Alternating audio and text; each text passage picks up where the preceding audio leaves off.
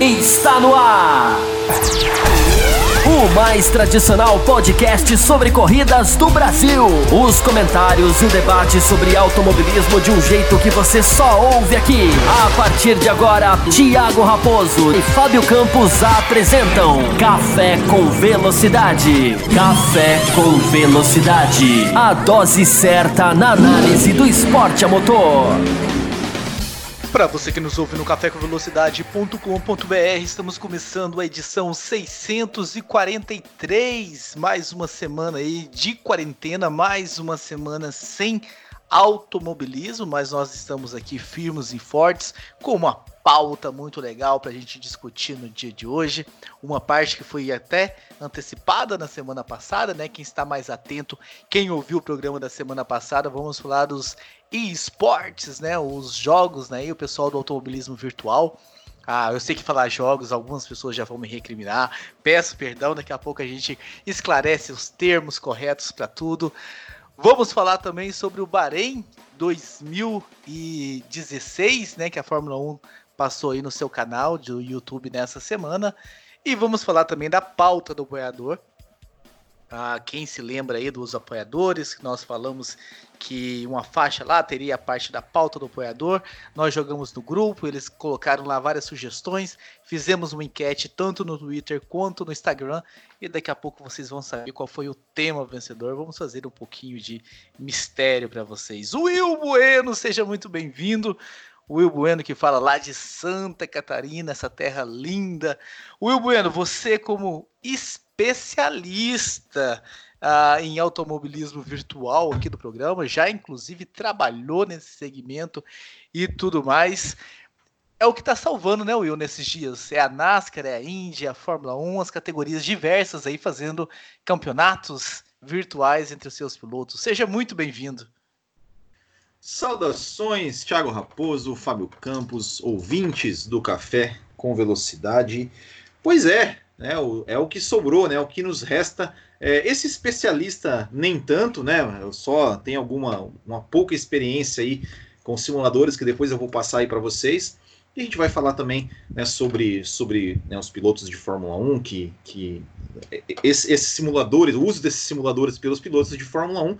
E, e já quero começar fazendo uma correção. É o GP do Bahrein de 2014, não de 2016, que nós vamos falar aqui, que foi o que a Fórmula 1 transmitiu esse final de semana.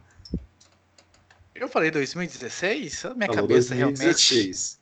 Me perdoe, então, os meus queridos ouvintes do Café com Velocidade. Fábio Campos, seja muito bem-vindo também da nossa querida Belo Horizonte, nas Minas Gerais. Fábio Campos, ah, temos aí ah, um outro assunto bem importante para a gente falar, que é essa corrida de 2014. eu lembro muito bem que quando a corrida aconteceu, nós gravamos um programa aqui super entusiasmados na segunda-feira. Aliás, o ouvinte do podcast, que apoia o podcast, mas os que não apoia também. Devido a esse dinheiro do apoiador, todos os programas estão guardadinhos lá no Podbean. Então você pode entrar no cafécomvelocidade.com.br.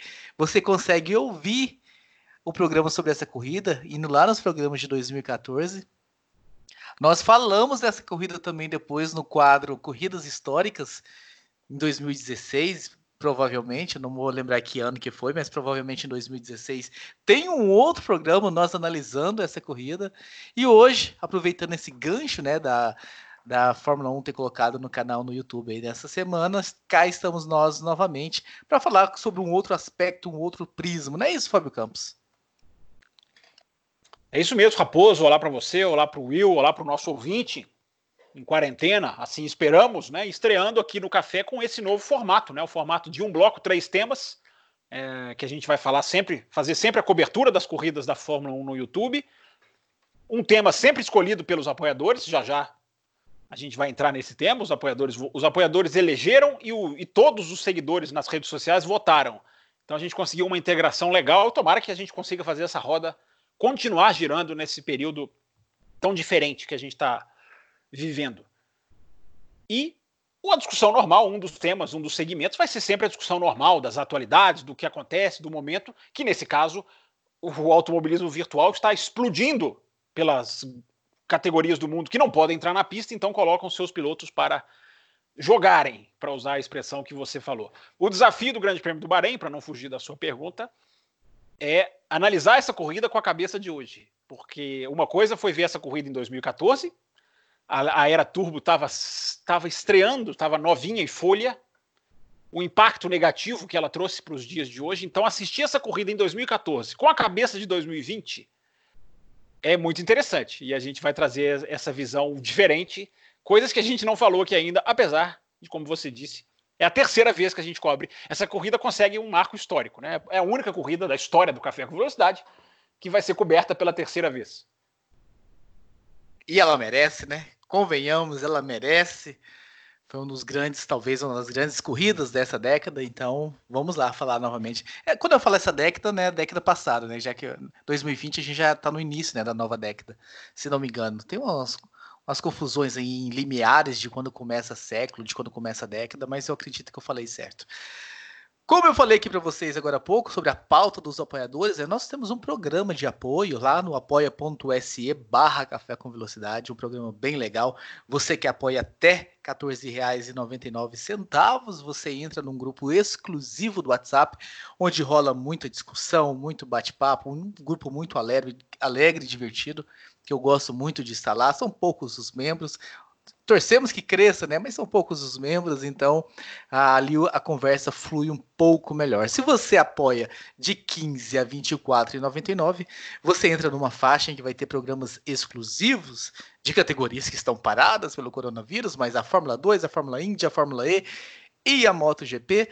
E não é porque estão paradas que vão ficar sem programa. Já vou fazer uma convocação daqui a pouco a Fábio Campos, que a gente já começa a fazer alguma análise de impactos, algumas análises que se dá para fazer sobre essas categorias já para entregar a você que está nessa faixa um programa, um áudio para que você possa ouvir pelo menos aí um a cada 15 dias, um a cada três semanas, mas que não fique em branco essa, esse espaço.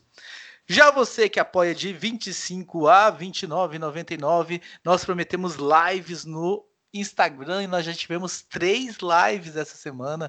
Então, se você não está seguindo a gente no Instagram, nesse período de quarentena, nós estamos fazendo tanto no perfil aberto quanto no perfil fechado.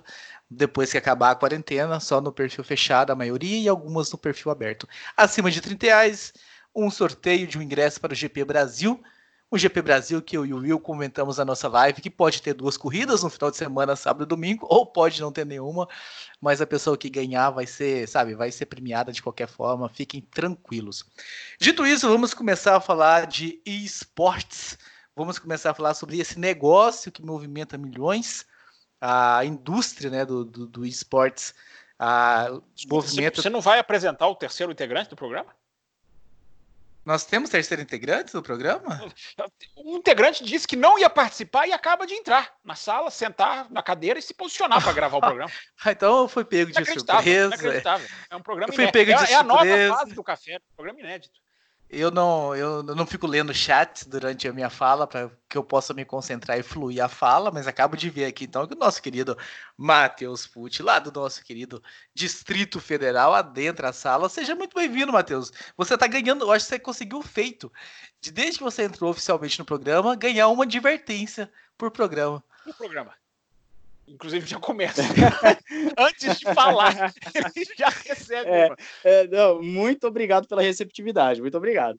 É, olá a todos, aos nossos queridos aqui, colegas do café e também aos nossos ouvintes. Consegui de última hora dar um pulinho aqui e conseguir esse tempinho, até porque já que, já que estão me advertindo, eu já vou também aqui jogar no ventilador. Estamos gravando um pouco mais tarde do que o normal, então né, iniciando a, a, gravação um pouco mais tarde que o normal, então deu tempo de eu chegar. Muito bem, já chegou na parte que você também entende muito bem, você como eu, Bueno, são os experts aí em esportes, essa parte que movimenta, como eu vinha falando, milhões e milhões por todo o mundo, é uma indústria muito rica e que está cada vez mais forte, né? Nós estamos vendo aí realmente ganhando força nesse período sem corridas e que tem uma importância gigante, né? Ganhou uma importância gigante o Will Bueno. Nos últimos tempos na Fórmula 1, desde essa questão de proibição de testes, cortes de custos, as equipes foram obrigadas a voltarem toda a sua atenção para simuladores, ali que está sendo feito o grande desenvolvimento de carros e tudo mais. É uma indústria que começou de repente no entretenimento e que ganhou uma importância gigante, Will Bueno. Com certeza. O, o, antigamente, né, o, o, o piloto de testes ele ficava mais no carro do que o piloto titular. Hoje a realidade é diferente, né? E a Fórmula 1 se, vê, se, se viu, né? As equipes se viram aí é, obrigadas a realmente a usar da tecnologia para poder aí testar, é, testar o seu carro, testar as, as, as, inovações do carro e treinar os seus pilotos. É, e, e, junto a isso, né, uniu isso né, ao, ao, ao, entretenimento, ou seja, a Fórmula 1 ela lançou né, o, seu, o, seu, o seu jogo oficial, Fórmula 1 2019, que inclusive né, foi, fez aí corridas, é, é, faz corridas aí, fez esse final de semana passado, se eu não me, se eu não me engano, é, uma corrida oficial, vamos dizer, entre aspas, né, apesar de não ter não ter assim tantos pilotos oficiais, mas fez uma, fez uma corrida oficial, faz, promove eventos é, de, de campeonatos oficiais né, do, do, do esportes falando, é, usando o seu jogo oficial, inclusive com, com a etapa final é, junto com a, com a, a etapa final da, da, da Fórmula 1 real. É, mas o que eu vou falar um pouco, assim, vou, eu vou entrar mais no aspecto, você, você disse no começo né, que eu trabalhei com, com esportes, realmente eu trabalhei é, num, numa, numa franquia né, que está se iniciando é, e que é, montou né, simuladores profissionais. E, e, quando a gente fala é, em, em, simuladores, esses simuladores que os pilotos usam para treinar, é, eles são realmente. É, dão, uma sensação quase que, que real mesmo da, da do, do, trabalho que o piloto tem, né? O, o que os simuladores que a gente que a gente ali trabalhava, que a gente tinha, ele tinha toda a movimentação, né? Dos, dos é, vertical, horizontal, ele simulava a força G, ele simulava o peso do volante, ele simulava a, a, a freada, ele simulava o desgaste de pneus. Então, realmente é, um, é uma tecnologia de, de ponta. E eu vou te falar, é, você andar num simulador, é, pilotar um simulador como esse, é, cara, é, é realmente desgastante. Muita gente, muitas né, pessoas que iam lá andar, é, que até a gente tinha muito, muita gente que, que, que né, é, pilotos que disputavam campeonatos né, de, de, de de automobilismo virtual, é, que tinham seus equipamentos nas suas casas ali e tal, do, do, dos volantes, ou mesmo no controle, mas esses volantes né, comercializados, eles sentavam lá e falavam, cara, isso aqui é totalmente diferente, e, e é uma academia, é realmente o cara sai de lá desgastado, tem que fazer muita força é, para controlar o carro e tudo mais, e, e, e, é, e, é, muito legal, assim, e é, é, isso que os pilotos têm que fazer. São, são esse tipo de simulador do qual eu, eu, eu tive a experiência ali de, de, de pilotar, que os pilotos usam, e, posso te dizer que, que é muito próximo do real, e o piloto pode sim treinar, bem, bem treinado, é, num, num, simulador que, que ele vai estar tá ali bem adaptado, vamos dizer, a pegar um carro real. Com certeza, né? O que a gente está vendo realmente é, no mundo do automobilismo nos últimos tempos, pistas novas que vão entrar no calendário, os pilotos já se preparando para pistas novas no simulador. Antigamente, quando se estreava uma pista nova na categoria, tinha toda aquela coisa de ter que chegar para a pista e conhecer a pista e tudo mais. Agora não, a gente teve estreia aí no campeonato recentemente, os pilotos ah, já sabiam da pista, já tinham andado virtualmente, já estavam preparados, já sabia quase tudo Matheus Pucci sobre traçado, sobre pontos de freada, já auxiliava a equipe a já chegar mais ou menos com aquele setup inicial para sexta-feira, para não ter que partir do zero, já partir de algum ponto e a partir desse ponto aí sim fazendo os ajustes finos. Realmente veio para revolucionar né, a indústria e o mercado do automobilismo, Matheus. Sim, com certeza. Com certeza é um período novo no automobilismo no que diz respeito a essa esse lado virtual, porque agora que ele está tendo uma visão, está sendo expandido, está sendo propagado aos quatro cantos de uma forma uh, como eu posso dizer, mais acessível e também as pessoas estão conhecendo esse lado do automobilismo que antes não era possível. Vale dizer que, ao contrário de outros esportes, como futebol, basquete, você não consegue ter uma experiência de corrida simplesmente na sua esquina de casa, na rua da sua casa, numa quadra. Então, você precisa ter um, todo um aparato para poder simular aquele esporte.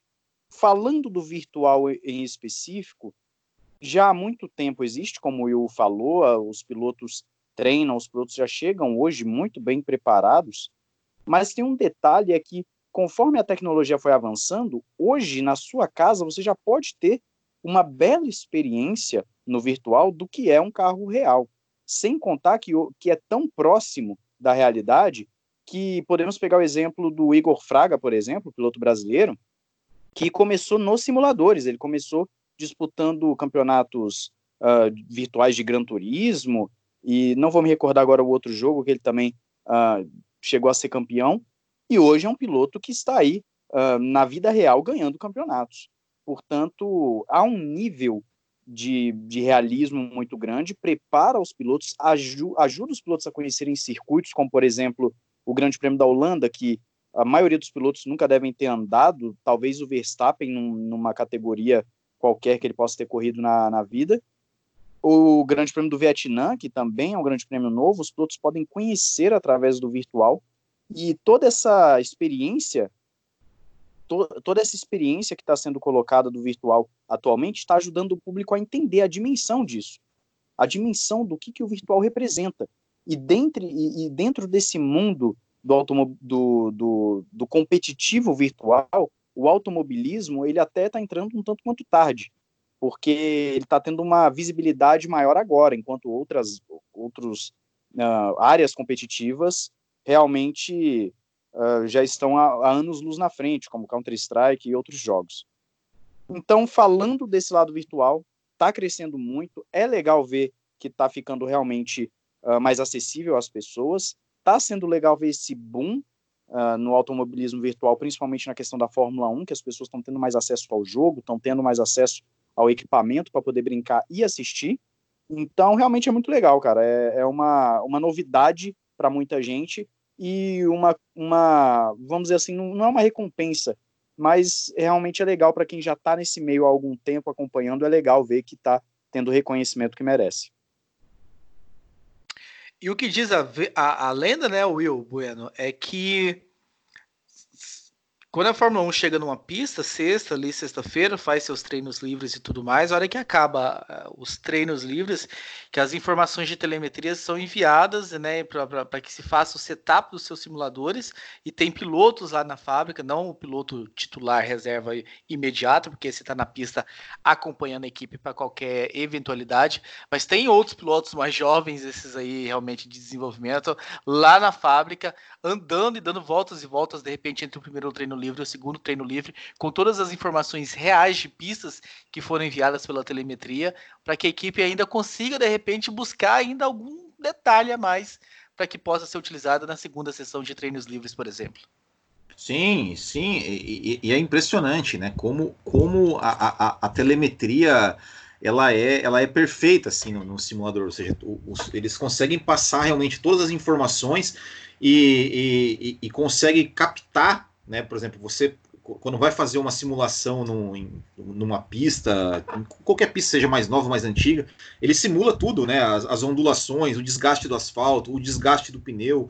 E, e você imagina, né? Com todas as, as informações vindo diretamente do carro real, você imagina quanto que isso né, agrega ali para o simulador e o piloto fica, né, o piloto de, de, de, testes, o piloto de simulador fica ali andando e fica ali ajustando para conseguir é, é, passar informações que possam trazer do carro virtual pro real. Tipo, olha, essa, eu mexi um pouco aqui na minha, na minha regulagem de X, X, X item e, e, e, conseguir melhorar meu tempo aqui no simulador. E realmente pode, pode ser testado isso no treino livre. Já tem, já funciona até com, com uma espécie de filtro, assim, né? Para o cara testar no simulador qualquer é, mudança, qualquer recomendação, às vezes até, até alguma coisa que o próprio piloto fala: olha, eu acho que se mexer aqui, talvez a gente consiga consiga ganhar. Ele, né, como você falou, joga para o cara lá na fábrica, o cara testa no simulador entre um treino e outro,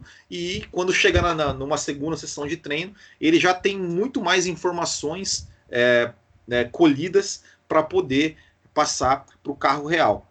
E só aproveitando isso que o Matheus falou, né, é, é, com relação a, a, ao, ao, Igor Fraga e, e tudo mais, é, a gente tem muitos, muitos campeonatos virtuais aí é, acontecendo no, no, Brasil e no mundo afora, é, e tem muitos, muitos assim, mas alguns campeonatos virtuais que dão como premiação testes em carros reais, em pistas reais. Testes, em, eh, por exemplo, para você testar um carro é, de turismo é, Interlagos, por exemplo.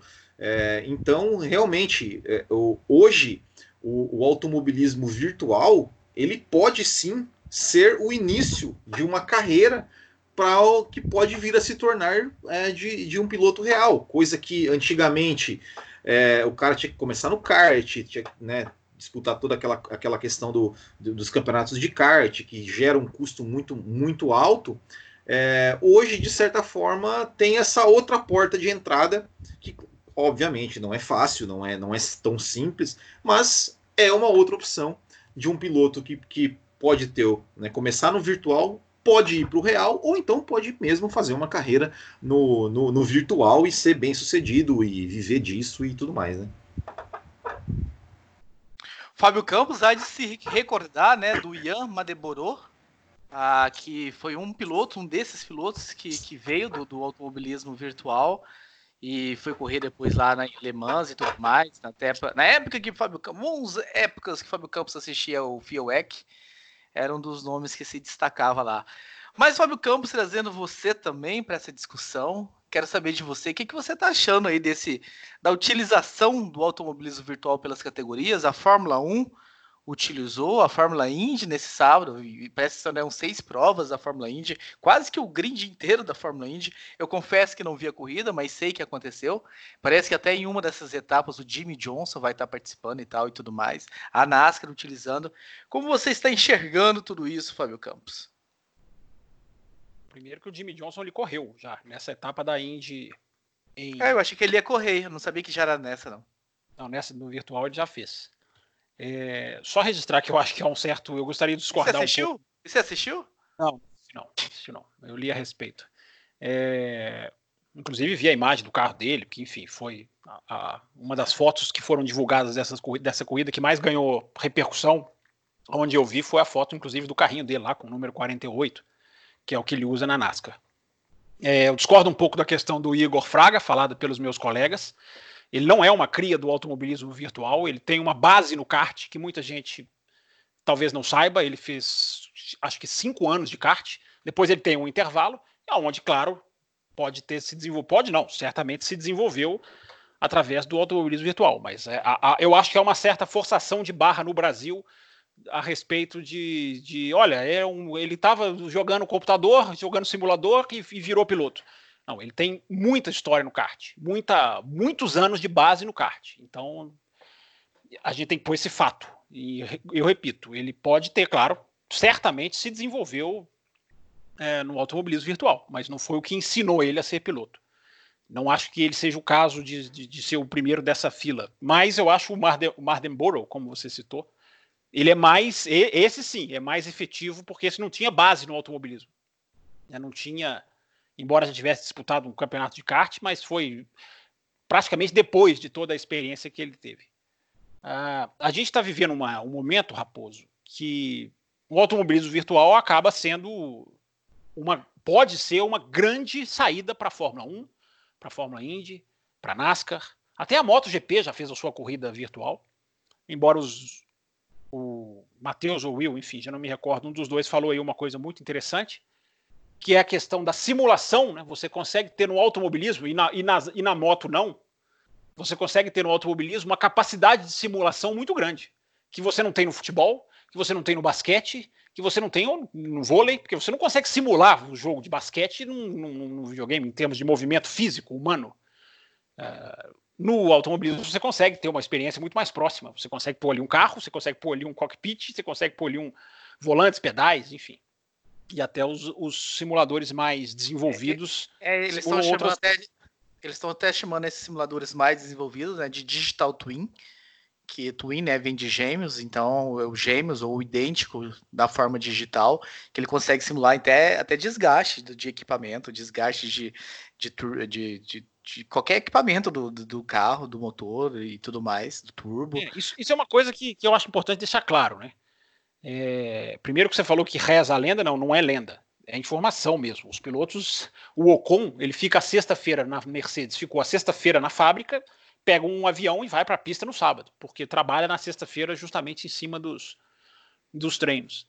É, agora, uma coisa são simuladores das equipes, outra coisa é o aspecto comercial que é vendido. Os simuladores das equipes estão em outro nível em relação ao que é usado pela, pelo, pelo público em geral, embora existam os mais avançados, mas enfim, o que é massificado não é exatamente igual ao simulador das equipes. O simulador das equipes ele está ali com é, é, com, é, ele tem aquelas várias telas, o piloto tem toda a visão lateral, o carro tem todo o sistema de amortecedor, que, e isso não é vendido em, em larga escala.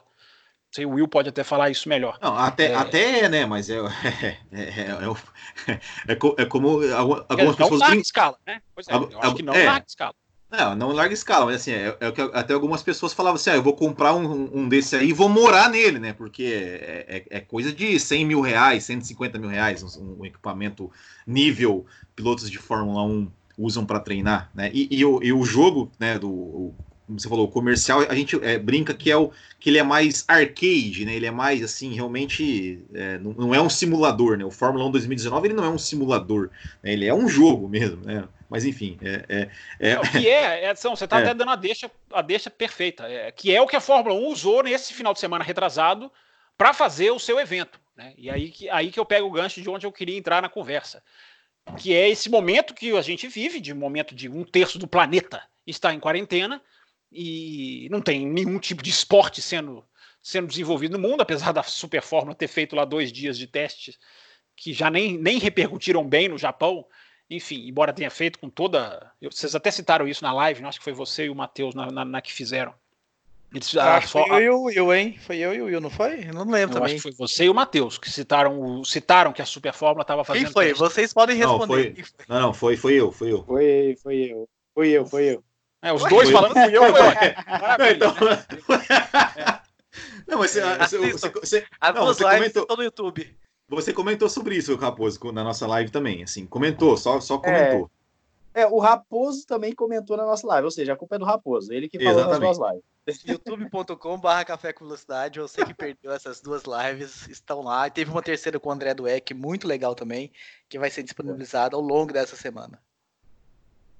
É, só, live... só quero, só quero antes do, do, do, Fábio Campos continuar o raciocínio dele, só quero acrescentar algo é, aqui, pegando também o gancho do Will. O, o jogo da Fórmula 1, ele está sendo colocado aí para os pilotos jogarem, brincarem, justamente por uma questão comercial, para vender.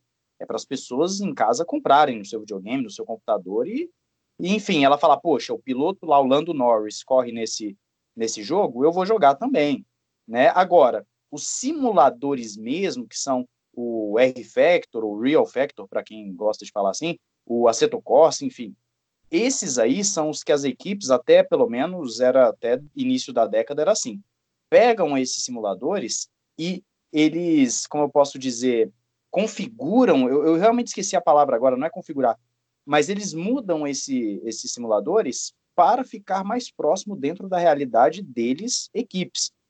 Então, existem softwares modificados uh, que essas equipes utilizam e soma isso com o fato de terem todo um aparato de hardware, né, de equipamento de última geração que não chega para nós ou então chega em muito pouca escala, é, pequena escala, em, você tem então um nível de realismo muito próximo da pista. Então acho que vale deixar isso, isso frisado de que você tem o jogo oficial que ele é o chamado arcade, mas você tem os simuladores mesmo ali que, que se aproximam da vida real mas que já também não alcança um público tão grande justamente pela dificuldade, né? Não, e o da Fórmula 1 está em outro nível. Tem muita gente que acha que o que ele está fazendo no simulador na casa dele é igual ao da Fórmula 1. Não é.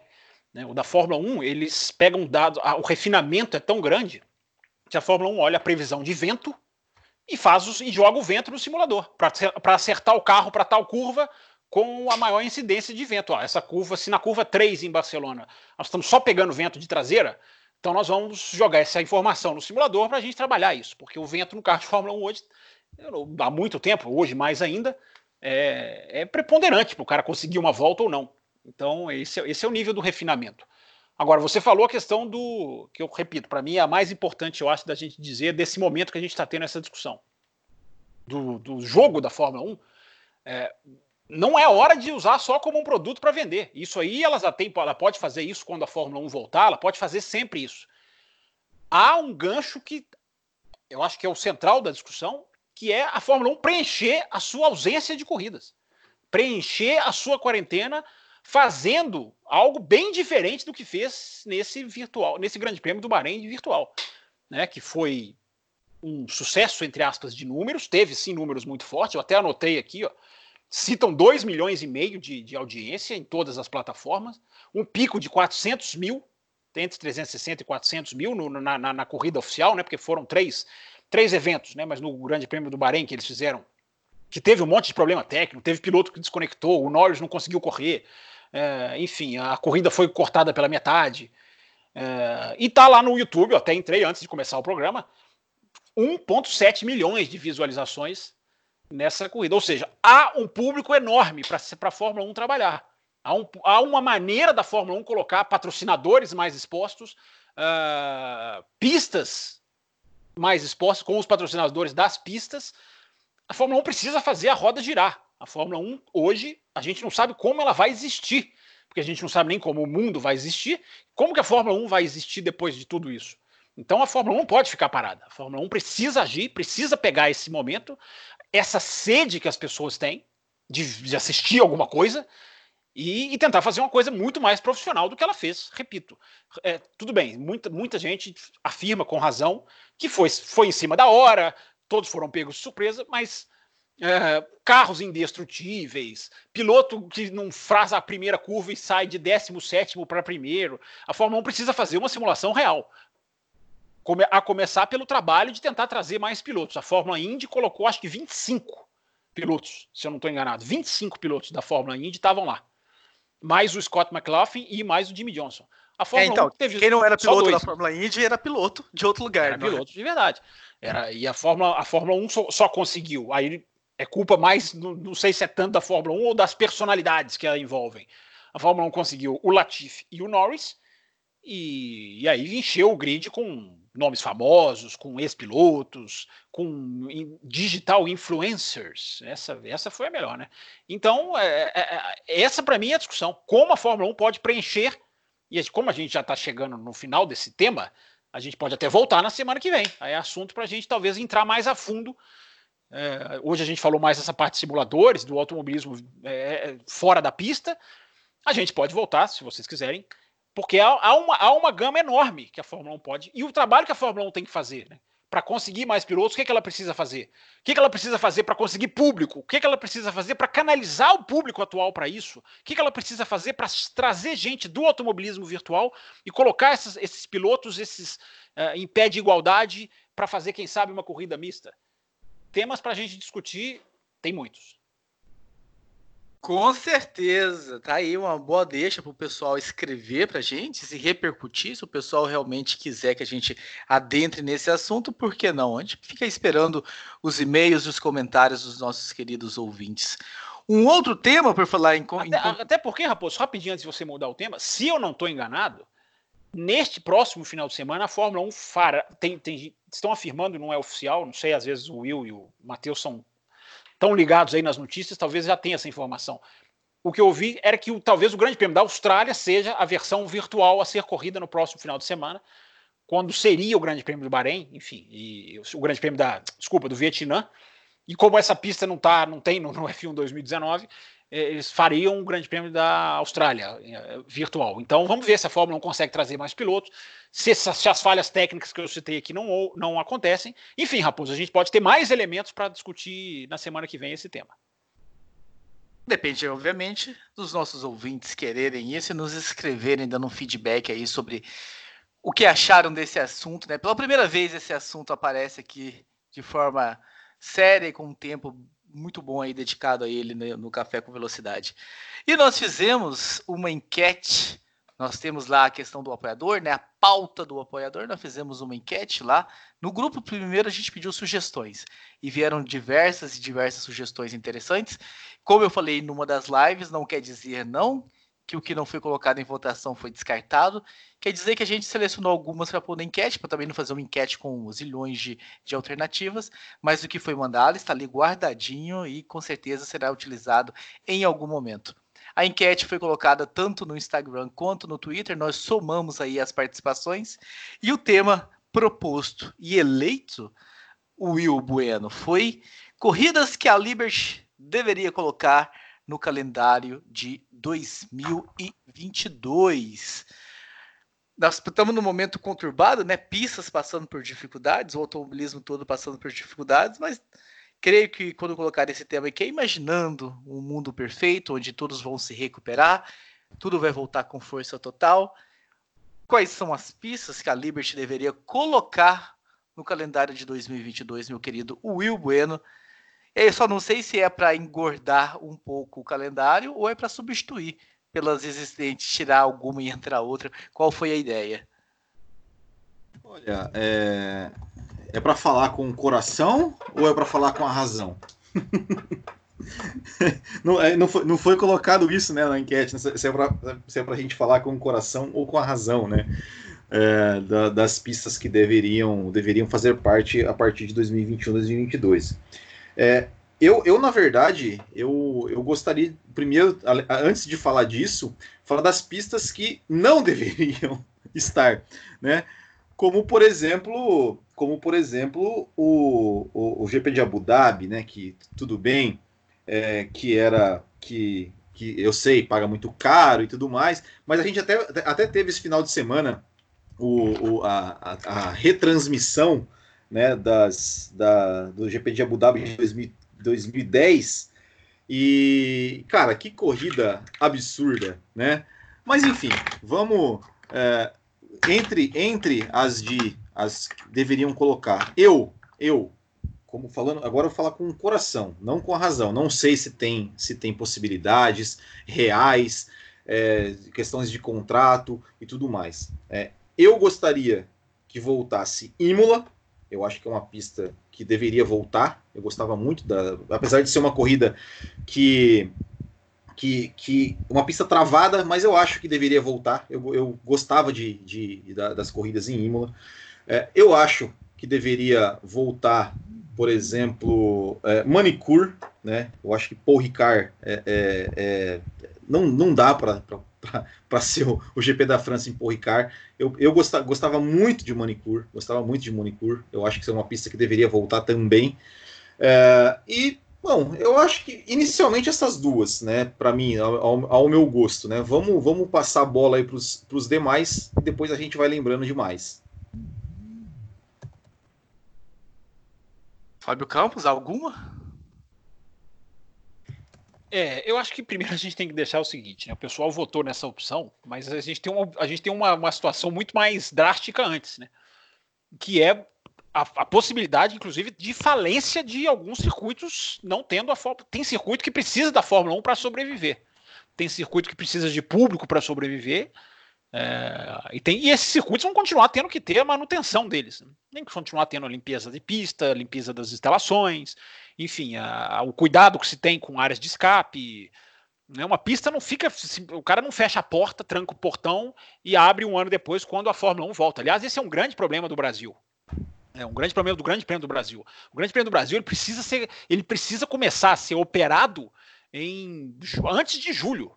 É, eu acho que julho eu estou até falando muito para frente. É certamente antes disso que ele precisa ser todo re, é, digamos repaginado para receber a Fórmula 1.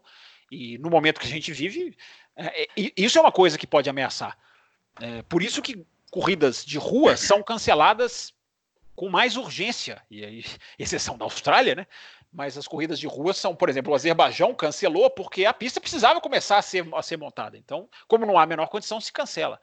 Os circuitos mistos podem esperar, fixos, né? Pistas, né, autódromos permanentes, esses podem esperar um pouco mais.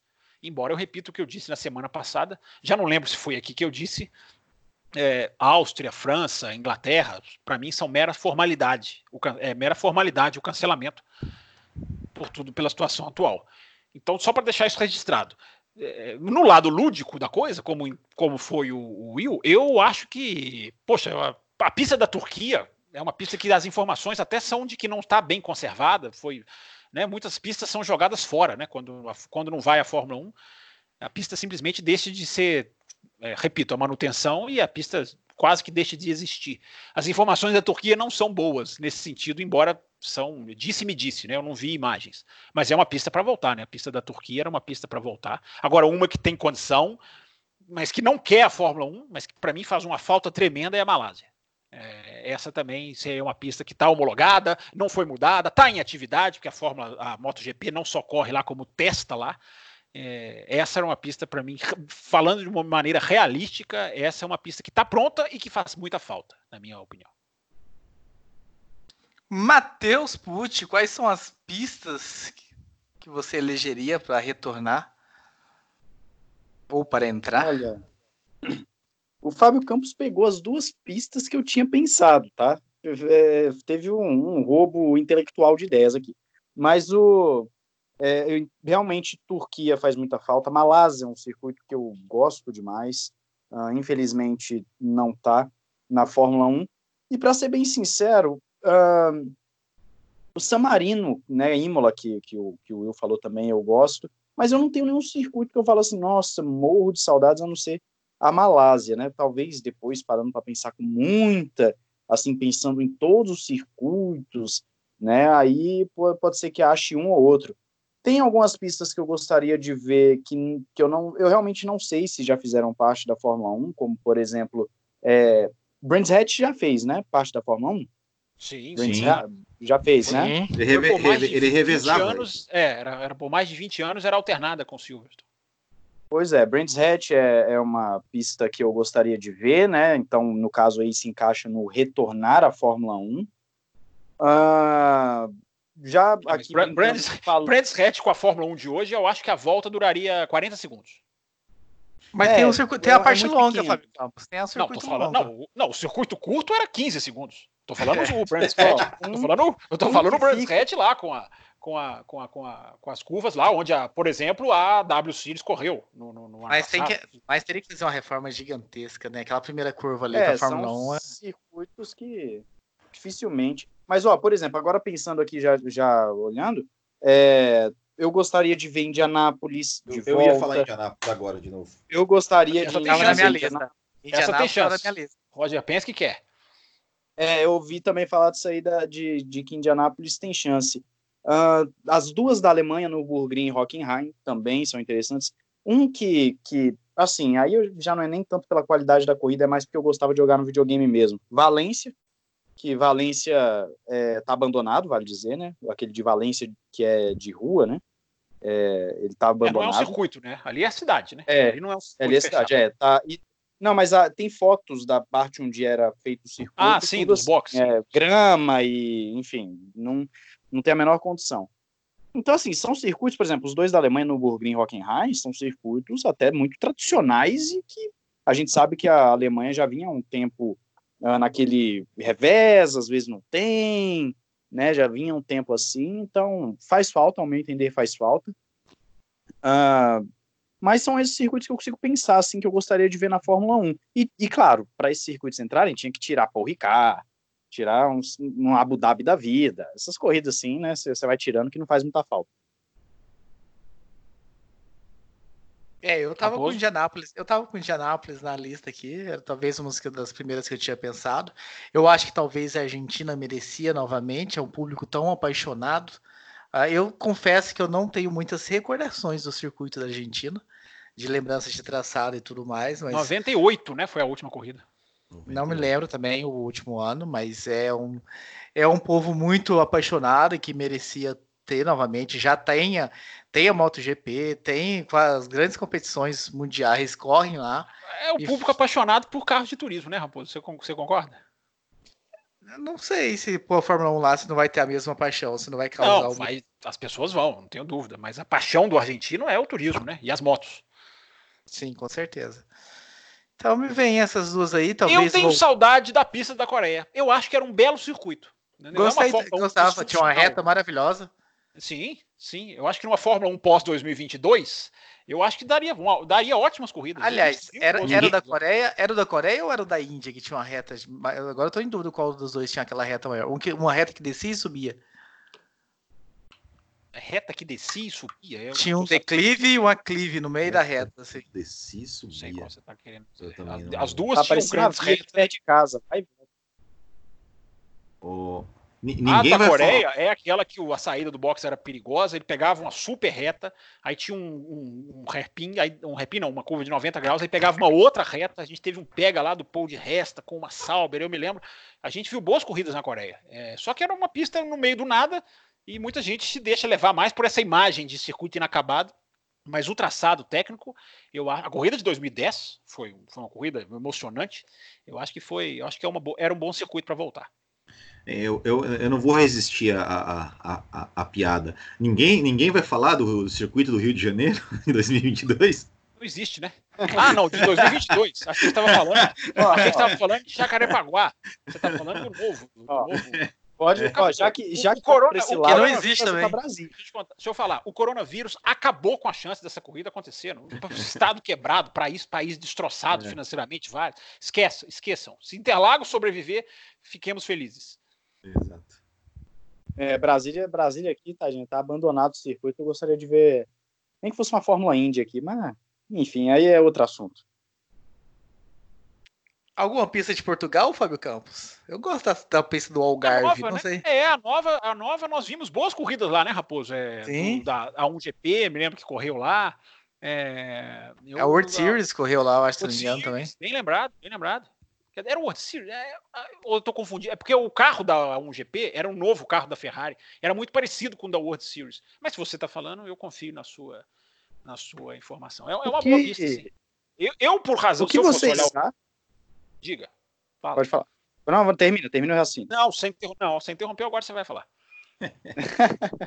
é, eu esqueci, esqueci ah. o que eu ia falar, então agora é Perdão, perdão, foi erro meu. É, o, o que vocês achariam da pista de Le Mans na Fórmula 1. Não 24 horas, mas o circuito por si só. Faz ali aquelas, sei lá, 20 voltas, 30 voltas. Bugatti, não, mas tem, os, tem um circuito de Le Mans da, da MotoGP. É, o Le Mans Bugatti, né? Que é chamado, né, Raposo? Bugatti não, mas sem ser o Bugatti, porque o, o Bugatti eu acho chato pra caramba pra carro. Eu, eu tô falando o, o grandão. Aí ia ser legal. Acho que poderia fazer, mas a Fórmula 1 tem uma aversão a circuitos grandes, né? Depois que a Fórmula 1 decepou Hockenheim, eu não tenho a menor esperança da Fórmula 1 voltar para um circuito grande. Spa, eu acho que já passa mais ou menos até do limite. Né? E, enfim, tomara que nunca mexam naquela pista, e nunca vão mexer, eu acho. Mas uh, o Le Mans, eu acho que dá, eu acho tecnicamente, eu acho que dá para fazer uma corrida lá sim. É, só que eles, eles têm que ter coragem de colocar a Fórmula 1 na reta, que eles não têm, que eles vão querer enfiar chicane no meio da, da, da Mulsanne, né, que é a grande reta lá do, do, do, do, circuito de Le Mans. Se a Fórmula 1 tiver uma mentalidade de corrida, ela consegue. Eu não acho que seja um circuito tão perigoso, tão fora dos padrões para a Fórmula 1 como, como outros são. É, mas é a mentalidade, né? A Fórmula 1 para correr lá, ela vai ter que fazer um operar de uma maneira que hoje ela não quer. Ela não quer circuitos grandes, ela quer circuitos menores. Mais alguma, meus caros, para a gente fechar esse tópico, essa discussão aí das nossas pistas? Os nossos ouvintes poderiam muito bem durante essa semana escrever para a gente, seja no Instagram, no Facebook, no WhatsApp, no Twitter, no, pelo e-mail, quais são as pistas que vocês gostariam, né? Elegesse aí três pistas cada um, não mais do que três, não menos do que três, para a gente saber o top 3 aí de cada um. Vai ser interessante a gente saber também o que, que os nossos ouvintes pensam e desejam com relação a, a pistas a retorno. Alguém tem saudade de, de, de Fuji? Não. Ah, eu sei que as, as duas corridas lá foram interessantes, né? Mas uh, tecnicamente não, não, não acho que seja algo fundamental. Eu também não. Eu, eu, eu, eu mantenho Suzuka. Muito Bom, bem. É, só para deixar. Suzuka é fantástico. É, a Suzuka é fora do. do é impressionante. É, embora não seja uma, uma terra de grandes corridas, né? Se a gente for olhar tecnicamente. Né? Eu acho que não. A gente tem uma ou outra que a gente vai pescando, mas não é uma. É engraçado, né? Uma... É, eu acho que Suzuka é uma daquelas pistas que, que flutuam mais no nosso imaginário pela, pelo desafio técnico, que é real, que é verdade, que é um, realmente desafiadora, mas não se tem grandes corridas com tanta frequência lá. É, é, como, como, como, como se imagina, pelo menos na minha visão. Agora, uma coisa só para deixar registrado, né, Raposo? A volta de Zandvoort era um, é, é, um grande ponto de interrogação, né? Vai acontecer, se não for agora, vai ser no ano que vem, enfim. É, fizeram a pista inclinada, criaram inclinações muito maiores do que a de Indianápolis. É, e, vamos, e a grande expectativa é se isso vai gerar uma corrida, porque o autódromo de Zandvoort é o que eu falei de Brands Hatch, é, uma, é um circuito que, para a Fórmula 1, é, não é que a culpa é da pista, a culpa é da Fórmula 1, que chegou num ponto de não caber em muitos circuitos, e isso é isso é, isso é, isso é triste. Embora, repit, repitamos sempre, né? 2022 é um outro carro e vai ser uma outra realidade. Mas o Zandvoort deste ano, eu tenho dúvida se a Fórmula 1 conseguiria ter uma boa corrida lá, embora, repito, a inclinação foi feita para tentar mudar esse jogo. E o efeito a gente só vai descobrir quando a gente vê. Eu acho que seria um trenzinho, para ser bem sincero, Zandvoort. É, Hoje seria um trenzinho. É muito parecido com a Hungria, se a gente for na, se a gente for analisar, não o traçado em si, mas o tamanho técnico da coisa. Exatamente. Nós recebemos um e-mail. Vocês estão achando que nós não tivemos e-mail? Sim, tivemos e-mail. Ah, enquanto nós ouvimos o Nicolas lá na casa do Will Bueno, aprontando as dele. O Eduardo, Fábio Campos, Eduardo Costa nos mandou dizendo o seguinte: Olá, amigos do café, meu nome é Eduardo, sou de Aracaju e escrevo pela primeira vez para o programa. Ouça o podcast. Tivemos um, um e-mail estreante em períodos de quarentena, hein? que eu não esperava. Porque haja vista que os e-mails secaram, mas seja muito bem-vindo. Ouvi o podcast desde a edição 578, né? Ouço o podcast desde a 578, de agosto de 2018, pós-vitória de Sebastian Vettel no GP da Bélgica. E adoro a qualidade dos debates. Parabéns pelo trabalho. Curiosamente, a discussão sobre o Ayrton Senna e a sua imagem até hoje, na edição passada, veio ao calhar, pois apresentei na última semana meu TCC, meu TCC em jornalismo justamente com este foco, analisando transmissões brasileiras da temporada de 94. Caso queiram, possam até compartilhar com vocês. Por Será favor. uma honra. Por favor, por favor. Será uma honra, Eduardo. Ainda mais em tempo de quarentena, né, Raposo? Quem sabe até não vira uma pauta. Opa, os ouvintes, os ouvintes têm que entender que cada ideia vira, cada sementinha vira uma árvore em tempo de quarentena. Exatamente. Minha pergunta é para o Fábio Campos. Opa. E já fico ansioso pela resposta.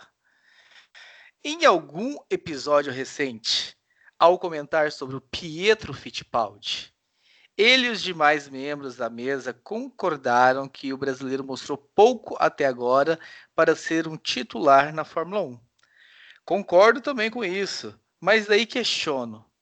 Com a Haas tendo dois pilotos que estão na Fórmula 1 faz um bom tempo e nem de longe entregam o que se espera, não seria o caso de promover um piloto jovem como titular? Se o Pietro fez realmente pouco para conseguir a vaga, pelo menos ele poderia trazer um novo espírito, aprender a amadurecer no grid, quem sabe vindo a mostrar um desempenho que já não dá para esperar de Romain Grosjean e Kevin Magnussen. Agradeço pelo espaço mais uma vez e parabéns pelo debate. É, então vamos lá. Eu tenho uma visão um pouco diferente dos pilotos da Haas. Eu até vi vocês falando na live. Aí foi você e o Matheus, isso eu tenho certeza, porque eu, eu discordei, xinguei vocês. Então essa essa tá muito claro na minha cabeça. É... Eu não vejo os pilotos da Haas como sendo os culpados pela situação da equipe. É... Eu acho que o carro da Haas de 2019 era um carro absolutamente doente era um carro que não tinha o menor rendimento em corrida. É, é, é, era um carro que se assemelhava, não chegava na Williams, mas era um carro que é capaz de fazer um largar em quinto numa corrida e terminar em décimo sétimo. É, não estou dizendo que os pilotos são excelentes, sensacionais, mas, repito, 2019 deixou uma imagem muito é, é, ruim, que era claramente o carro, tanto que eles trocaram o chassi, né? Voltaram a andar com o chassi seis meses depois, o chassi que abriu o campeonato, enfim o especial do Netflix mostra bem essa parte. E eu acho, ouvinte, que ouvintes e colegas da mesa, é, que colocar o Pietro Fittipaldi, que mostrou muito pouco, que para mim tinha que se provar num carro que a gente não sabe como vai ser, pode ser inclusive fatal para a própria carreira dele. Agora, eu, independente da nacionalidade, eu acho que piloto, para chegar na Fórmula 1, tem que se. Tem, tem, tem, tem que ter um, um estofo que o, o Pietro Fittipaldi não tem. Em grande categoria, em categoria forte, ou na Fórmula 2, que é ali a, o último passo mesmo. É, eu, eu, eu não o vejo como um piloto pronto. Não o vejo mesmo. E um piloto que não está pronto na Fórmula 1 evapora. Né? Não é que ele sucumbe, ele evapora rapidamente. Então, eu acho que pode ser mas, ruim para a carreira vai, dele. Mas nunca vai estar tá pronto. Tipo assim, que carreira? Se ele não entra agora. Eu acho, mas eu acho que o Sérgio Sete Câmara está muito mais pronto do que ele. Muito não, mais do que ele. Sim, Tem Fórmula 2 da... forte no currículo. Entendeu? Sim, mas nós estamos falando da Rasa, a posição da Rasa ali e tudo mais. E eu acho que de repente, se o Grosjean ou o Magnussen entrarem se é que vamos ter um campeonato esse ano, mas entrarem de repente muito mal, batendo, e aquela, aquela, aquele circo, né, que virou, aquele circo do Netflix que virou lá o interno da Haas, me parece até muito forçado para aparecer no Netflix, ah, for real e, e, a paciência já estiver esgotada, assim, eu, eu, eu não vejo, eu, eu, concordo com você. Pietro não tem a, talvez a qualidade, não se provou, não se mostrou. Mas assim, ou é agora ou é nunca. Ele, ele, nunca vai ter essa. Ele nunca vai se provar, porque ele só tá, ele só tá fazendo isso. Piloto de teste, não tá em nenhuma categoria. A tendência mas talvez. Tá errado. Você não acha que ele tá errado? Ele tem que fazer uma categoria. Acho, acho, mas a tendência talvez é que ele até piore com, com o tempo, não, não, não tô nem nada. Então ele entrar ou, ou não entrar, você até tipo, vai queimar, cara. É o que, é o que resta para ele. Ou ele, se surgir isso, ele entrar indo bem ou indo mal, é o que resta para ele. Não tem outra Raposo, alternativa. Por que não fazer Fórmula 2? Não sei. Eu só tô te falando. Tá, decidiram. A gerência da carreira dele decidiram que não é o caminho. Então, estou trabalhando com os fatos aqui, não com as posições. Não vai fazer a Fórmula 2, vai ficar ali. Então é o que resta. Se entrar, vai bem, vai mal, não vai fazer muita diferença para o futuro dele, que poderia ser nunca entrar. Não, sei se eu acho que, ele, eu acho que ele entrar ele, não. Não, não, não funciona de nada. Ele tem que entrar preparado para virar um piloto de Fórmula 1. Poxa, não é para participar da Fórmula 1. O piloto de Fórmula 1 tem que entrar para evoluir, pra, enfim, para fazer o que Nós vários concordamos. Nós concordamos com isso. Agora, agora, não, ele não tem preparação, então ele tem que entrar do jeito que tá, porque não, a, a, a gerência de carreira dele tá errada. Tem que pôr ele para disputar campeonato. Nós concordamos nisso também. Sim, eu tô só reforçando. Para de entrar em cima do nome Fittipaldi e vai, e vai disputar. Né? O Schumacher, filho do Schumacher, tá sofrendo. Mas não pode entrar na Fórmula 1 agora, tem que se provar. E ele tem que ser a mesma coisa. Vai entrar com o nome Fittipaldi, vai manchar, vai manchar igual o nome Piquet. Foi manchadíssimo pelo, pelo mau caratismo do filho do Piquet. Não, não tanto pela categoria técnica, mas pelo, pela, pela, pela sacanagem que ele fez. Tem que entrar para virar piloto de Fórmula 1, tem que se preparar. Eu acho que não está preparado, mas enfim. Eu também acho. Ele, ele, viraria, mas... ele viraria um Giovinazzi da vida, que entra, participa, mas não, não, não fede nem cheira?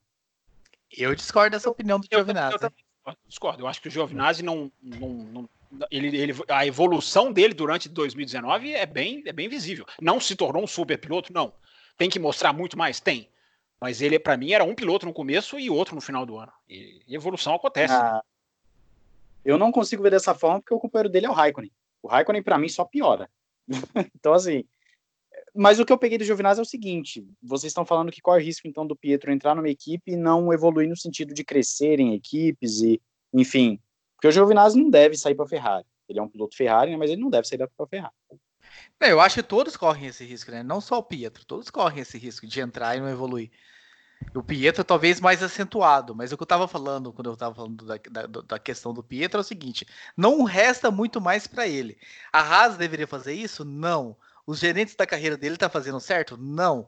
Mas para ele é o que resta. Então, se entrar, ele tem que abraçar de, de, e não pensar, tá, não estou pronto, isso aqui de repente pode queimar a minha carreira, pode queimar o meu futuro. Porque o futuro dele é, é só isso que resta e ponto. Mas eu acho que a Haas não deve abrir lugar para ele, porque existem pilotos melhores aí no mercado caso Grosjean e Magnussen não satisfaça.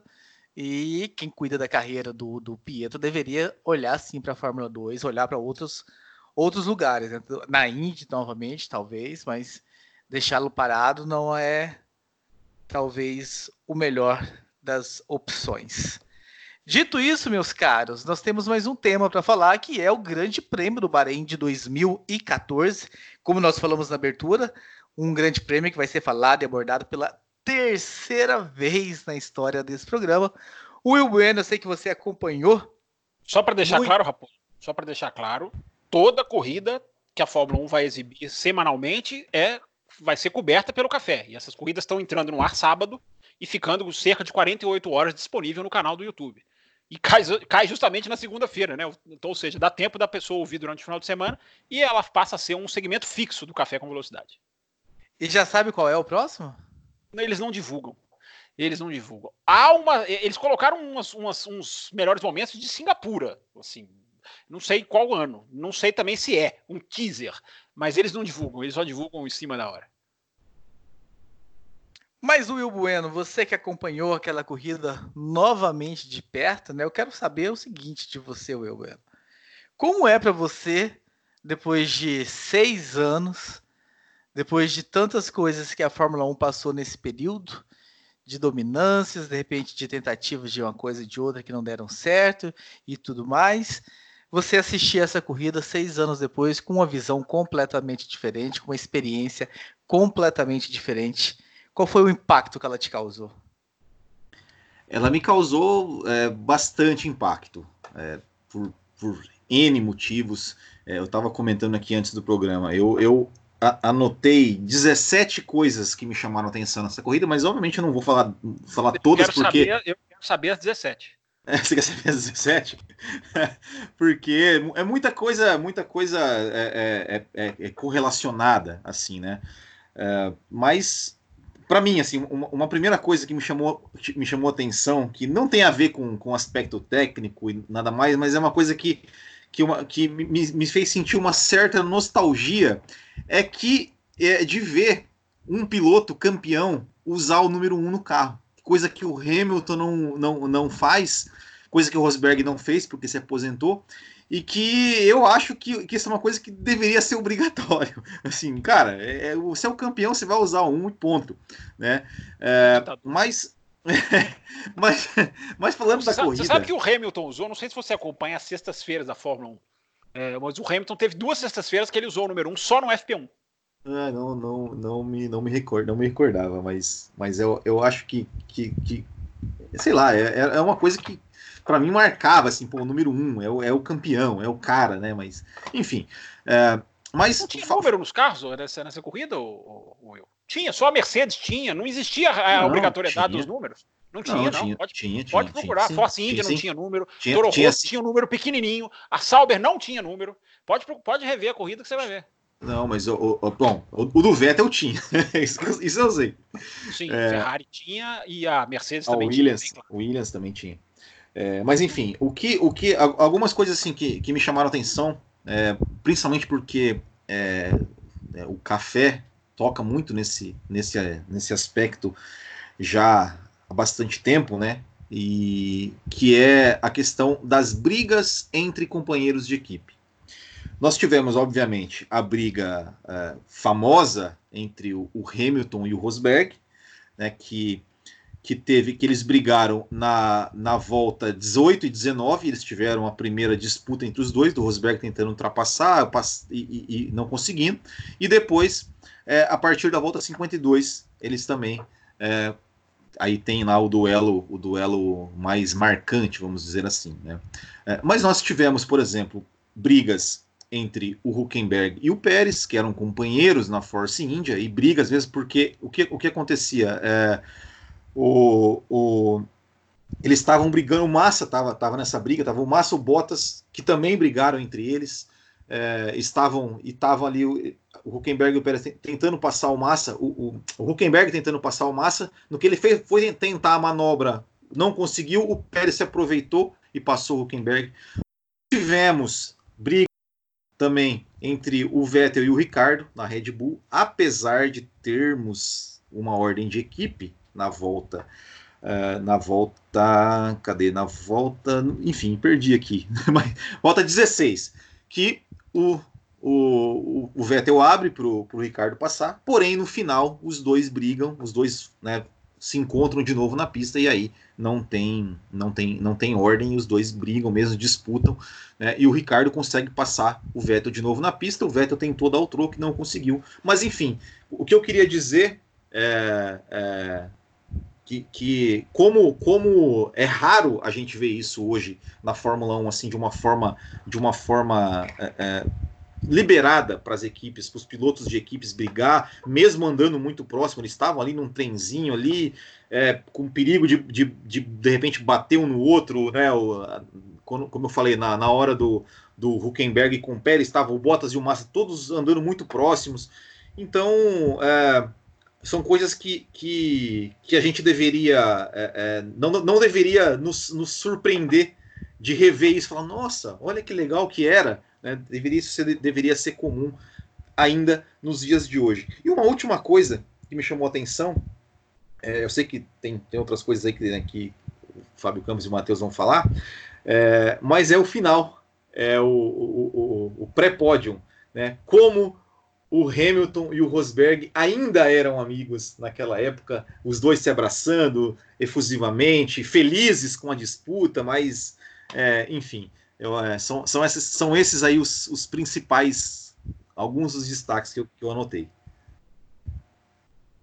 Mas fora os destaques, Fábio Campos, o olhar, o olhar de quem está seis anos após o tempo dessa corrida, o que que muda, o que que se percebe, quais os insights que vêm que de repente não vieram no dia que se assistiu a corrida há seis anos atrás? É, como nós dissemos na abertura, né, Raposo? É, você vai adaptando a sua, a gente vai adaptando o nosso raciocínio automobilístico com o que a Fórmula 1 nos vai educando à medida que os anos vão passando.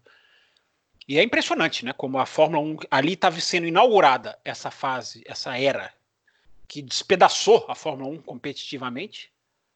É, mas é um exemplo de competição, é, um, é uma ironia, né? É uma coisa, é um contrassenso, como se fosse. Porque é justamente ali o pontapé inicial de uma era que arrebentou, repito, a Fórmula 1 esportivamente, mas que providenciou para mim a maior joia que a Fórmula 1 já mostrou, que eu já vi. Eu não, eu não, não consigo. Eu já falei isso várias vezes aqui no café. Eu não, eu não tenho uma corrida que eu já vi de Fórmula 1 que me, que, me, que me agrade mais do que essa. Em termos técnicos. Não em termos simbólicos, título mundial, não. Em termos técnicos. Por causa disso que o, o Will citou. Né? Você tem uma corrida com ultrapassagens, uma corrida com disputa, uma corrida com. com enfim, com, com adrenalina de automobilismo né, que é o que falta em grande parte das corridas de Fórmula 1. É...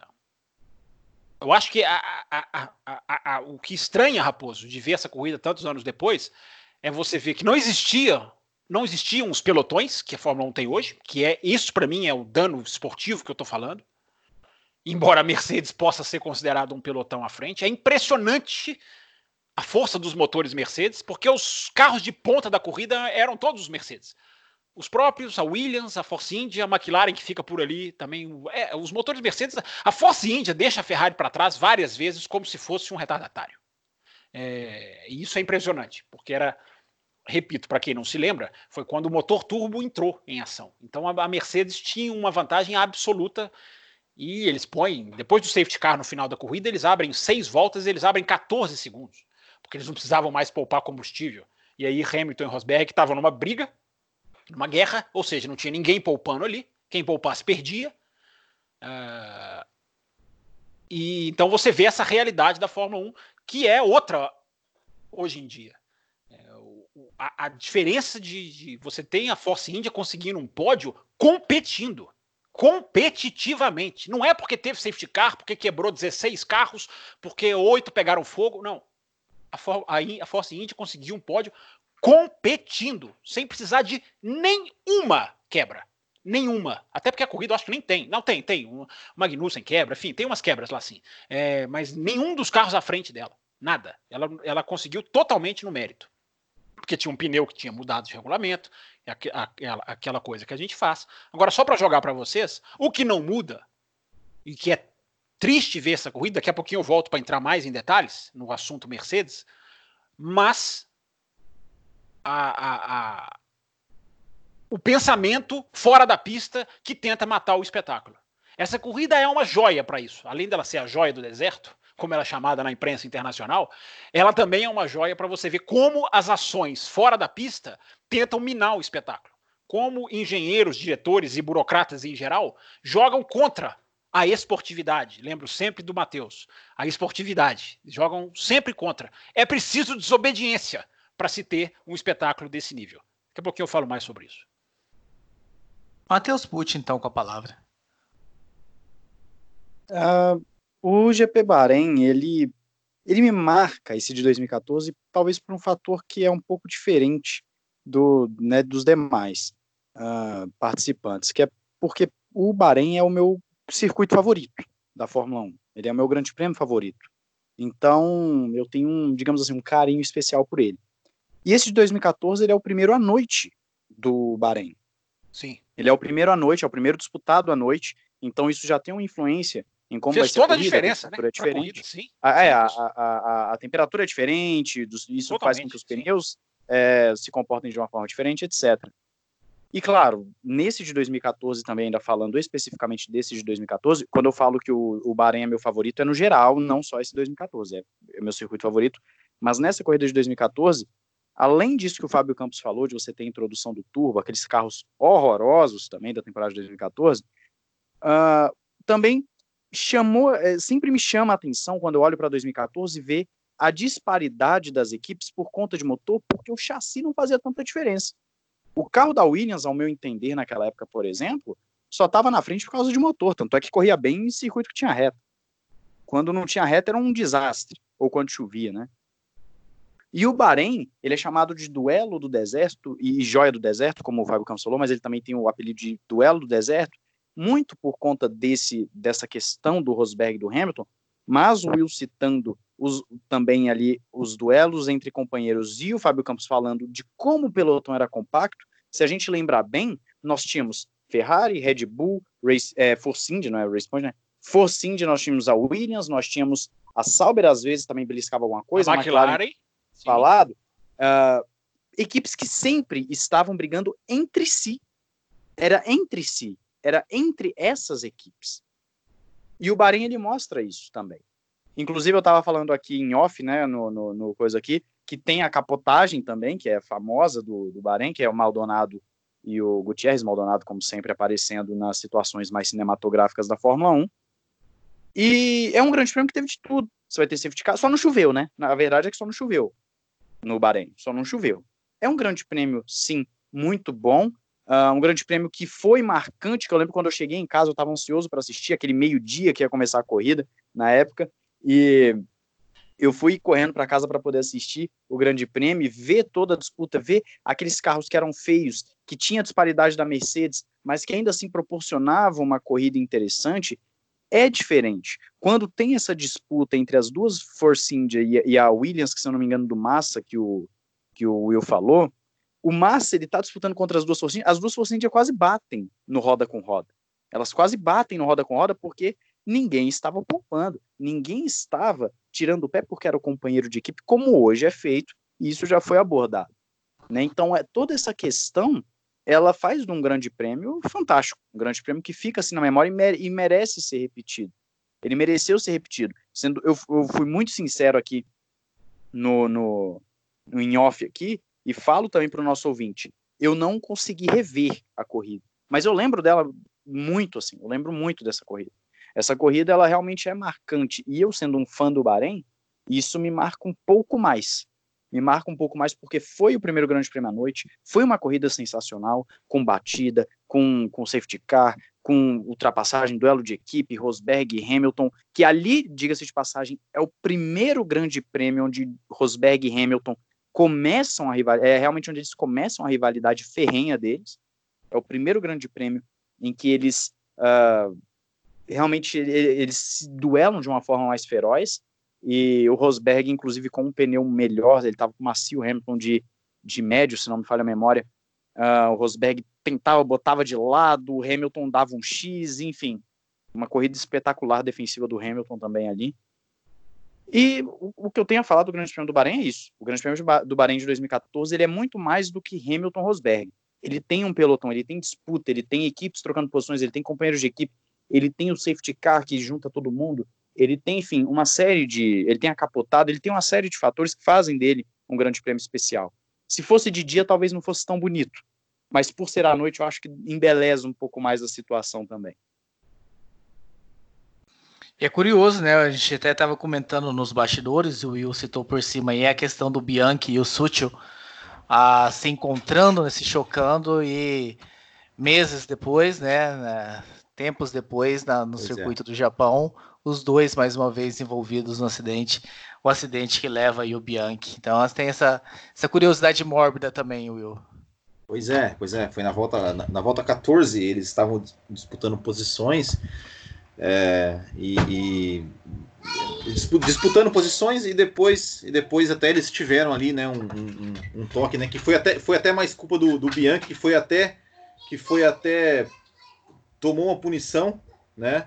É, e, e, eles tocaram, né? E, e, foi justamente isso depois no, no Japão que o Sutil escapou, né? E, e entrou o trator, inclusive entrou o trator também ali no, no, na pista do Bahrein, mas com safety car, né, nesse caso, né, o que não foi no caso de Suzuka. E eu também tinha, tinha notado isso nos, nos meus destaques, né?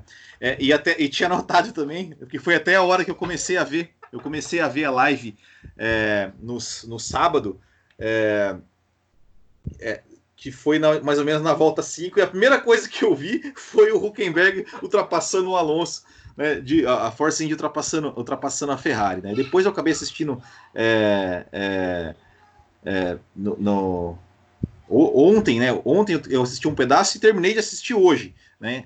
Segunda-feira, hoje, ampla, ampla da gravação. Ah, a gente ainda tá falando de uma corrida que foi sábado, né? Fazer o quê, né? A gente tem que falar. Outra coisa que eu, que eu, que eu coloquei aqui também é o Hamilton, né? Reclamando no rádio que ele tava sem força, sem, sem potência no motor, né? Isso aí, 2014, 2018, 2020, 2030, o Hamilton vai estar tá liderando a corrida, vai estar tá andando rápido, mas ele vai estar tá no rádio reclamando que ele não é no power, no power.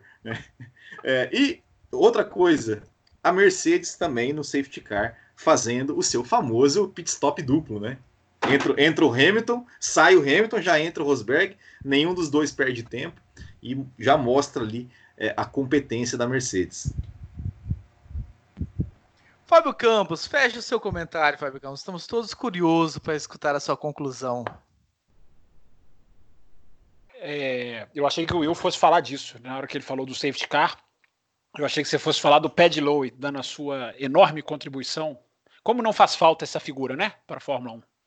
É, embora não tenha partido dele, é, de mandar os pilotos trazerem os carros para casa. É engraçado porque tem até a resposta do Rosberg, né? Sim, ok. É, normalmente a, a, a, transmissão da Fórmula 1 não mostra respostas, né? Mostra a ordem de alguém e nem sempre vem a réplica ou a tréplica. É, eu, vou, caso, eu, tô, eu, eu só, só, posso fazer um, uma, uma confissão aqui. É, as últimas voltas eu me vi obrigado a assistir em velocidade 2.0. Porque, provavelmente porque... ele deixou para assistir a corrida faltando 20 minutos para Não, não, não, é porque eu, eu tava, eu tava, tinha que resolver algumas coisas aqui. Eu falei, nossa, tá faltando 10 voltas aqui. Aí eu botei no 2.0, acabei deixando passar os rádios. Que mau exemplo para o ouvinte oh, que a gente tenta vou, proibir vou... o 2.0. Que mau exemplo. Eu vou, eu vou aproveitar, eu vou aproveitar o momento de confissão, vou fazer uma confissão também aqui para os colegas e para os amigos e para os ouvintes. Eu tenho uma dificuldade enorme de assistir corrida repetida. Mas eu tenho uma dificuldade enorme. Não que essa do Bahrein tenha sido isso que aconteceu, porque não foi. Mas, por exemplo, sábado que vem vão colocar outra corrida mas eu vou assistir essa corrida num, numa cara assim de meu Deus do céu, eu já vi isso. Eu não, eu não gosto de assistir coisa repetida nem a pau. Eu já não gosto de assistir VT de corrida, que eu não vi. Se, eu, se por algum motivo eu, eu perdi a corrida, eu não gosto nem de assistir VT. Quanto mais corrida que eu já vi. É, isso que eu chamo de compromisso, isso que eu chamo de compromisso com a verdade, hein, Fábio Campos. É, deixa eu concluir o meu comentário então. É, eu, o que a gente veio saber depois né, dessa corrida e que o Rosberg contou numa transmissão para Sky, da Sky, onde ele volta e meia aparece como, como comentarista, é, de como o, eu já contei isso aqui no café, talvez o Raposo se lembre. Eu, eu me lembro, porque você contou num episódio que eu, acho que foi o meu primeiro ou segunda vez que eu participei do Café com Velocidade, você contou isso, por isso que eu não, que eu não, que eu não comentei, ah. eu queria deixar você falar. Não, mas você podia ter comentado. O Dieter, Dieter Hecken, se eu não me engano é o nome dele, é, que é aquele careca de bigode, né, uma cara bem, bem marcante da Mercedes, era, né, hoje já não é mais o, o chairman né, da, da, da, da empresa, e ele ligou, enfim, entrava em contato obsessivamente com a Mercedes mandando acabar com aquilo. É, então você vê a reação, é, é, o que a Mercedes se tornou, porque isso que a gente viu no Bahrein não acontece mais na Mercedes. Não acontece mais. A gente pode até ver o Bottas e o Hamilton, como fizeram em Silverstone no ano passado, ter ali uma sequência de curvas com uma boa briga. Mas eles têm a um ponto em que eles têm que parar. Né? A Mercedes não divulga, a gente não sabe. Eles adoram falar as tais regras de engajamento. Mas a verdade é que isso não ocorre mais na Mercedes e a pressão exercida do lado de fora, é isso que eu, tô, isso que eu quis dizer. Né? Você tem ali o maior espetáculo da Fórmula 1 nos últimos anos, é, tendo que acontecer por uma desobediência dos pilotos, como várias vezes a gente testemunha. Várias vezes. Muito da briga Leclerc e Vettel em 2019 foi contra indicações da Ferrari. Foi a, a, a, mesmo com a Ferrari, inclusive Rússia, principalmente Rússia, né? Daquela coisa absolutamente ridícula, deplorável, lamentável, é, dar largada orquestrada, que só virou o que virou porque houve o quê? Desobediência. Então é, é, são contra essas forças que o automobilismo luta e são contra essas forças que a imprensa tem a obrigação de lutar.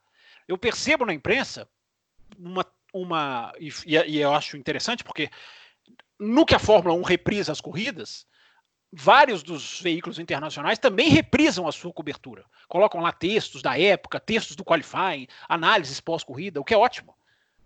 E, e, todo mundo aplaude essa corrida, mas a tratam como se fosse uma exceção que a gente tem que tolerar como uma exceção. Não, esse é o tipo de corrida que a imprensa tem que defender, que a imprensa tem que questionar quando não acontece, mesmo sabendo que ela não vai acontecer todo final de semana. Mas ela é o padrão. Essa corrida deveria ser o padrão de qualidade de quem cobre automobilismo, e não a exceção mesmo ela sendo exceção, a gente não pode aceitar que ela venha a cada cinco anos, ou como tivemos até sorte em 2019, dela vir em três finais de semana seguidos, depois acabou. É, não foram Fórmula 1 é mais do que isso. Grandes corridas eu considero três. Corridas de nível técnico desse nível do Bahrein, eu considero três. As outras com outro nível de emoção. Não sei qual você está qual você está se referindo. Ah, sim, a Hockenheim, chuva. Enfim, eu estou dizendo no aspecto mais semelhante tecnicamente ao do Bahrein. É Brasil, Inglaterra e Áustria. É, mas enfim, isso aí é questão também de cada um. É, só para deixar isso registrado, Raposo. É, o triste de ver, voltando à sua pergunta lá no começo do tema, o triste de ver essa corrida seis anos depois é ver como o automobilismo ainda é perseguido, totalmente limado e como as questões, a questão das ordens se tornou mais natural ainda do que já 2014 já era por muitos que acompanham. Hoje ela é mais aceita ainda, é mais difundida ainda, e não pode. Porque a Fórmula 1 trabalhou a semana, o finalzinho da semana, quando ela divulgou que seria essa corrida, e a explosão, como o Will muito bem disse, a explosão dessa corrida é rivalidade interna. Como que isso é um, o, principal motor que impulsiona o automobilismo? Isso não pode acabar nunca. Rivalidades internas são absolutamente imprescindíveis para o automobilismo ser o que ele é. E é, é, é isso que a gente tem que defender. Fim de semana, sim, outro também. Muito bem. Esse é o nosso comentário sobre o Grande Prêmio do Bahrein. Lembrando vocês, então, o compromisso desse programa que pessoas que assistem aí sem gostar, que assistem a si mesmo, que pessoas que esquecem de assistir, que passem a assistir, aí que nós estejamos aqui todos nós, os membros da mesa e você ouvinte, preparados para a corrida surpresa, né, do final de semana, já que a Fórmula 1 faz um mistério. E até gosto desse mistério. Acho legal esse mistério. Fica todo mundo aqui uma expectativa. Qual será a corrida que vai ser uh, transmitida? Então, legal que seja dessa forma. Esperamos que você assista sábado, domingo aí, aproveita realmente nesse esse tanto de domingo que nós estamos vivendo, essa sequência de quarentena, que você coloque no teu radar assistir também essa corrida ah, provavelmente, né? A gente deve fazer mais uma enquete, Fábio Campos, para essa semana. Sempre. O... enquetes, então, no Instagram e no Twitter. Lives também devem aparecer. Será que Fábio Campos estreia nas lives essa semana? É outro mistério. Tão importante como o mistério da Fórmula 1 de correr a corrida. É se Não Fábio tem importância Campos... nenhuma isso. estreia essa semana nas lives. Lembrando que as lives vão para o YouTube, né? youtube.com/barra Café com Velocidade. A primeira nós até colocamos no feed em MP3 para relembrar o pessoal, olha, tá acontecendo isso aqui, hein? Se eu fosse você, ficava de olho. Mas a tendência é não irem para o feed, para o MP3, era ir, é, ir para o YouTube apenas. Fábio Campos pediu a palavra, é isso? Não. Só falei que falta um minuto para estourar. Um pouquinho então, de Valézia. Então, se o Fábio Valese me alertou aqui, me puxou minha orelha, a gente encerra por aqui agradecendo a todos vocês. Espero que tenham gostado do bloco de esportes espero que tenham gostado ah, do bloco falando agora também da corrida e também falando das pistas e tudo mais das enquetes. Semana que vem a gente volta com mais um grande programa para vocês. Um abraço a todos vocês e até lá.